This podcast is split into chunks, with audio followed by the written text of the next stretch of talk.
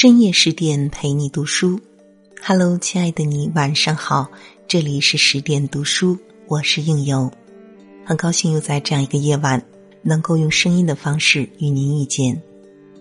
今晚应由要为您分享到的文章来自十点君，阮玲玉，爱对一个人究竟有多重要？如果喜欢这篇文章，记得在文末为十点君点个赞哦。想必最近大家都和十点君一样，被朱茵的一句话刷屏了。如果你照镜子的时候发现自己变得越来越美，那么你就是爱对人了。是否爱对一个人，看脸就知道，因为你受过的宠爱或伤害是隐藏不住的。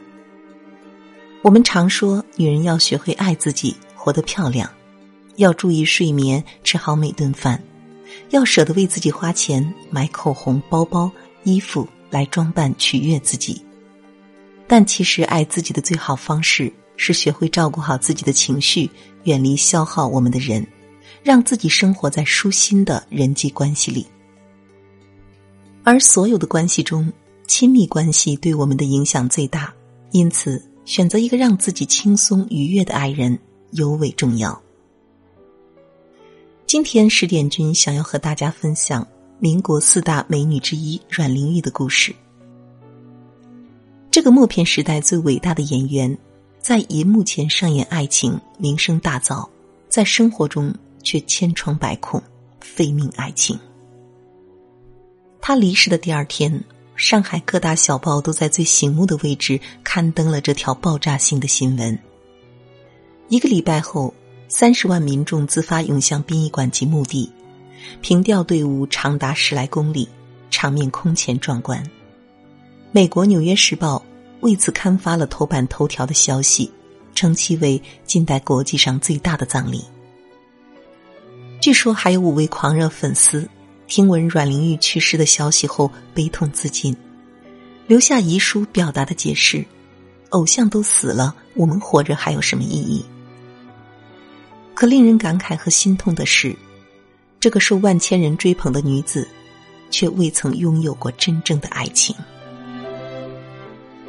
在民国时期的影坛，阮玲玉的地位仅次于影后蝴蝶，但论演技，蝴蝶是比不上阮玲玉的。蝴蝶自己也承认：“我演的角色阿阮都能演，但阿阮演的角色我演不了。”蝴蝶之所以声誉最盛，一来是因为她的情商更高，谦逊、聪明、练达；二来是她的长相更符合那个年代人的审美标准，端庄、高贵、圆润。而阮玲玉的长相属于比较文艺的，清瘦、忧郁，骨子里又透着妩媚与风情。不过这也使她的戏路更宽，可以演蝴蝶演不了的穷苦妇女、丫鬟、妓女等角色。当时的名媛贵妇都喜欢雍容大方的蝴蝶，阮玲玉的粉丝则是一些平民和穷学生。阮玲玉之所以能将底层人民的苦难诠释的那么好，是因为她也出生于贫寒之家。她的父亲在她六岁那年病逝，母亲带着她到上海颇有名望的大户张家做佣人，以此为生。大概是因为缺乏父爱。若有人恰好温情的回应了他的情感需求，他便会倾其所有的回报对方。阮玲玉说：“我太弱，我这个人经不起别人对我好。要是有人对我好，我也真会疯了似的爱他。”第一个对他好的人就是张府的四公子张大民，这个人后来也成了阮玲玉的初恋以及挥之不去的梦魇。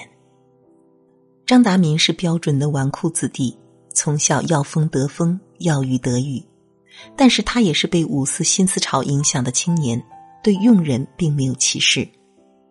当他被清水芙蓉般的阮玲玉吸引后，便常常拿出自己的零花钱接济阮玲玉母女，甚至隔三差五的给阮玲玉买昂贵的旗袍、首饰、皮鞋，讨她欢心。阮玲玉从小在张府长大。和张达民算得上是青梅竹马，虽然他知道自己与张达民之间门不当户不对，必然没有结果，但面对这个除父亲之外唯一一个宠爱自己的男人，阮玲玉真的很难拒绝。张达民的父母知道此事后勃然大怒，斥责阮玲玉攀龙附凤，把他们母女俩赶出了张家。与此同时，他们不断的给自家宝贝儿子介绍名媛千金。可正处于叛逆期与热恋期的张达民哪会乖乖听话，反而对阮玲玉展开了更高调、热烈的追求。阮玲玉被不计较门第出身、渴望与自己私定终身的张少爷感动了，轻率的答应了对方提出的同居要求。抱得美人归的张大民租了套民宅，把阮玲玉母女接进去。此后，他成天吃吃喝喝、搓麻将、泡舞厅，日子过得悠哉悠哉。但时间一长，生活越来越拮据，加上爱情的新鲜感慢慢褪去，张达民的本性开始暴露。他不务正业，花天酒地，抽鸦片，把钱都挥霍在赌场里，常常夜不归宿，一回家就拿阮玲玉母女出气。实在混不下去的时候，他就回张家蹭吃蹭喝。把阮玲玉母女抛之脑后，无奈之下，阮玲玉不得不想办法挣钱养家。就在这时，出现了一个彻底改变阮玲玉命运的人——张慧冲，即张达民的哥哥。虽是同根生，但张慧冲并不像弟弟那样吊儿郎当。他一心致力于电影，拍摄过多部武侠片，受到观众的喜爱，算得上是中国影坛的先驱人物。在张慧冲的引荐下，阮玲玉在电影圈出道了。凭借着出色的外形、表演天赋以及勤奋，阮玲玉很快在电影界站稳了脚跟。可张达民却越发的自暴自弃，将所得到的数十万遗产花了个精光，还欠下了一屁股外债。他不断的向阮玲玉索钱，到电影公司去闹事、恶语伤人，甚至捏造玲玉偷情的故事，还扬言要登报。比起就范。性格软弱的林玉无力反抗，默默的忍受昔日情人狰狞的样子。心力交瘁的时候，他选择过自杀来解脱。所幸母亲及时发现，才捡回性命。张达民的频繁的纠缠骚扰折磨着阮玲玉，她对这个可怜又可恨的男人失去了心底最后的温存。在他万念俱灰的时候。茶叶大王唐继山瞄准了他，这个情场老司机的花言巧语及高明手段，让阮玲玉再一次缴械投降。唐继山情史丰富，喜新厌旧，可谓人尽皆知。当年他用尽各种手段，将民国第一个电影皇后张之云骗到手，玩弄之后，又将其一脚踢开。唐阮相恋后，张之云曾写信给阮玲玉，劝她离开唐继山。唐继山是个渣男，你要是执迷不悟的话，我的今天就是你的明天。可彼时的阮玲玉正沉浸在唐继山的关爱中，她本就是经不起别人对她好，更何况她正处于感情受挫的低潮期，一不小心就倒入另一个温暖的怀抱，来不及判断对方是否值得托付。阮玲玉重蹈覆辙了，她选择与唐继山同居。而唐继山如张达明一样，渐渐的对阮玲玉失去了宠爱与热情。有一回，阮玲玉拍戏回家晚了，铁石心肠的唐继山狠心的拒绝开门。拍了一整天的戏，阮玲玉本身就十分疲惫，加上夜里天冷，她在门外瑟瑟发抖，苦苦哀求，但唐继山纹丝不动。更让阮玲玉痛苦的是，唐继山频频出轨，与其他女性厮混。张达民也不消停，紧紧的抓住他这棵摇钱树。接着，唐继山把张达民告上了法庭，两人争吵不休，把阮玲玉的生活彻底搅乱。阮玲玉被这两个男人前后夹击，报刊媒体也时常出现对他不利的虚假报道，加上有声电影时代的来临，普通话不标准的他事业受到了重创。攒多了太多失望的他。熬不过去了，他吞服三瓶安眠药，在风华绝代的二十五岁，与这个世界告别。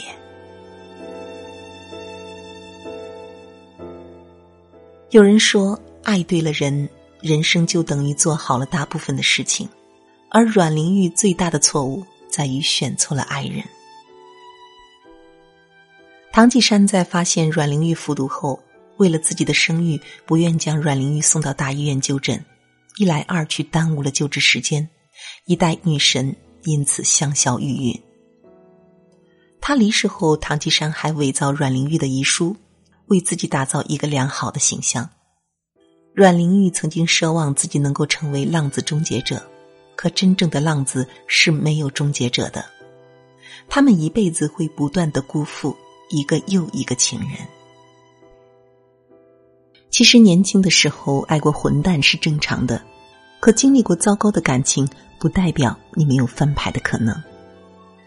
蝴蝶的初恋林雪怀肆意的伤害蝴蝶，两人的官司闹得满城风雨，但他知道及时止损，摆脱渣男。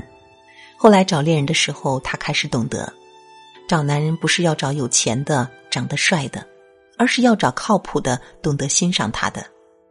于是最后嫁给了一个普通的小商人，幸福甜蜜。十二年前，贾静雯嫁入上海豪门。成了当年颇为轰动的新闻。婚后，贾静雯发现自己爱错人了。她渐渐看清了这个富家公子哥的人品，不愿再过家暴的生活。后来，她遇到了小她九岁的修杰楷，修杰楷把她宠成了十八岁的女孩，一颦一笑都是被爱情滋养的幸福模样。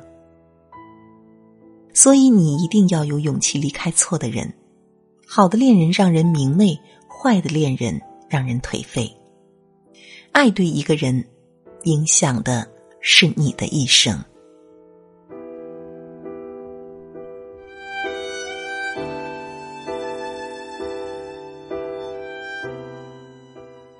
好了，今天的文章就分享到这里。如果喜欢这篇文章，别忘了点赞支持十点君哦。更多美文，请关注我们的公众号“十点读书”。喜欢应由声音的，也可以加我的微信公众号“聚听”，相聚的聚，听见的听，或者是华夏故事的全拼，就可以搜索到我。